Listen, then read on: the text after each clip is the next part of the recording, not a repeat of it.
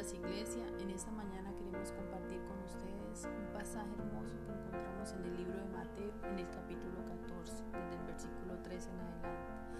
Es un mensaje que nos llena de esperanza en este tiempo.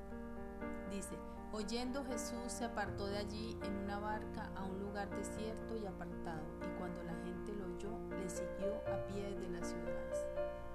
Y saliendo Jesús vio una gran multitud, y tuvo compasión de ellos, y sanó a los que de ellos estaban enfermos. Cuando anochecía se acercaron a él sus discípulos diciendo, el lugar es desierto y la hora ya pasada, despide a la multitud para que vayan por las aldeas y compren de comer. Jesús les dijo, no tienen necesidad de irse, darle vosotros de comer. Y ellos dijeron, no tenemos aquí sino cinco panes y dos peces. Él les dijo, traédmelos acá.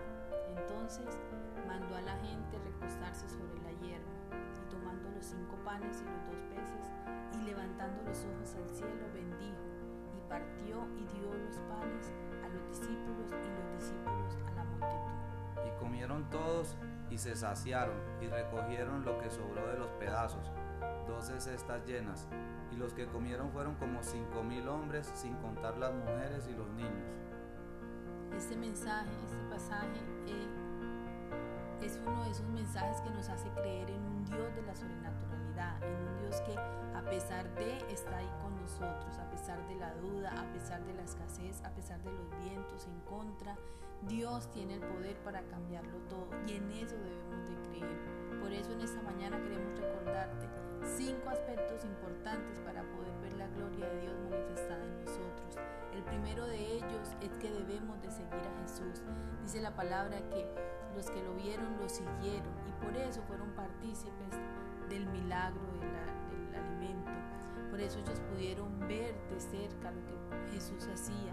Los demás solo escucharon lo que había sucedido, pero los que estaban ahí fueron testigos y pudieron compartir con Jesús ese momento. Por eso, al igual que nosotros que en nuestra vida queremos ver milagro, pero lo primero que tenemos que hacer es seguir a Jesús, porque de lo contrario solamente vamos a escuchar de lo que sucede en la vida de los demás, pero no vamos a experimentar ese gozo y esa misericordia de Dios en nuestra vida. En segundo lugar, Jesús quiere que hagamos, Él quiere que pensemos, que desarrollemos nuestras habilidades. Por eso Él nos deja pensar, por eso deja que seamos reactivos. Por eso no, le dice a los discípulos, yo les doy de comer. Él les dice, denle ustedes de comer. Eso los obligaba a ellos a pensar, a buscar alternativas de soluciones y a entregar lo que tuvieran para que Dios hiciera el resto. Asimismo es la vida. Nos presenta adversidades para foguearnos, hacernos fuertes y desarrollar en nosotros la capacidad creativa con la que fuimos dotados. La palabra dice en Romanos 8:28, todas las cosas ayudan para el bien de sus hijos. El tercer aspecto para resaltar en esta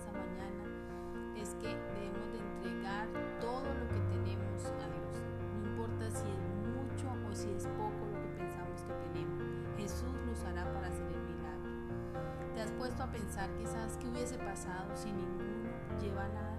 Si a nadie se le ocurre empacar esos panes y esos peces, seguramente Jesús hubiese hecho el milagro de una u otra forma.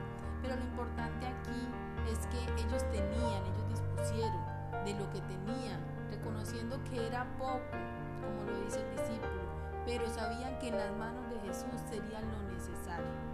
Dios es un Dios que se mueve en un terreno de lo sobrenatural. Y aunque muchas veces nosotros eh, miramos cómo está nuestra situación, miramos cuál es nuestra condición y empezamos a analizar y a decir que jamás saldremos de, de esta, que, que no vamos a lograrlo, pero olvidamos lo verdaderamente importante y es que servimos a un Dios que se mueve más allá de lo que nosotros pensamos, que tiene planes por encima de lo que nosotros creemos. Entonces, eh, tenemos que hacer es entregarlo todo y esperar que Dios haga el resto. Lo cuarto, el cuarto aspecto que queremos resaltar en esta mañana es obediencia. Cuando Jesús nos ordena algo es porque Él sabe lo que hará. No tenemos que cuestionar todo. Tanto los discípulos como la demás gente que le seguían pensarían que era una locura recostarse en la hierba, cuando lo que deberían hacer era volver antes de que oscureciera para ir por comida. Pero sin importar lo que su lógica les indicaba, ellos decidieron obedecer y creer en Jesús. Qué bueno sería que así actuáramos nosotros, que le siguiéramos, que oráramos, pero que también obedeciéramos para poder eh, obtener eh, los milagros de Jesús. Y por último, el quinto aspecto es que debemos dar gracias antes de que los milagros sucedan. Eso es creer, eso es creer, eso es eh, tener fe.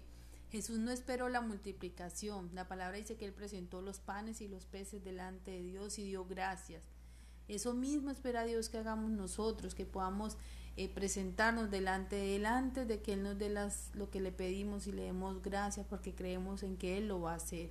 Entonces, eh, la invitación en esta mañana es a que podamos ser agradecidos, que podamos eh, tener una acción de contentamiento cuando nos presentemos delante de Dios, sin importar de qué tamaño es lo que tenemos, de qué tamaño es nuestra nuestros panes y nuestros peces, cuántos podemos tener. Lo que tenemos que hacer es estar agradecidos y con una actitud de contentamiento que tenemos que entregar a Dios nuestras cargas, sin importar eh, si las creemos muy pesadas o muy livianas. y tenemos que aprender a esperar en Dios, porque es lo único que nos va a permitir ver la bendición de Dios en nuestra vida. Y por último, eh, cuando Dios nos bendice, Él lo hace en grande. El pasaje dice que que comieron y no solo calmaron el hambre, sino que fueron saciados y hasta quedó. Esto realmente nos llena el corazón de gozo porque uno se imagina esta escena y uno dice, Dios mío, después de que solamente habían cinco panes y dos peces y que los discípulos pensaron que no iba, que no había con qué darle comida a tanta cantidad de personas, leer que ellos saciaron el hambre y que fueron eh, que quedó para, para recoger en canastos, uno dice, Dios verdaderamente se pasa. Su misericordia y su poder es tan grande que no podemos dimensionarlo nosotros en nuestra mente. Por eso nuestro anhelo en esta mañana es que podamos poner a disposición de Dios todo lo que tenemos, todo lo que somos, que podamos seguir sus pasos como aquellas personas, que podamos obedecer su palabra sin cuestionar, sin, sin preguntar, sin ponerle eh, lógica de pronto, sino que podamos confiar en Él para que Él pueda hacer algo sobrenatural en nuestra vida.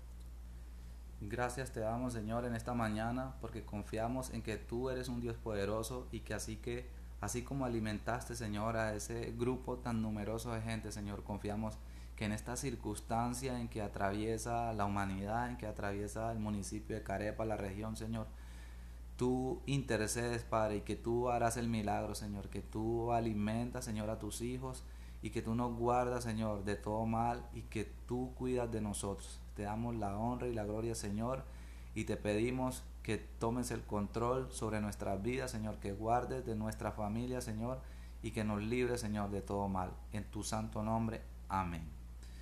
Feliz día para todos, Dios los bendiga.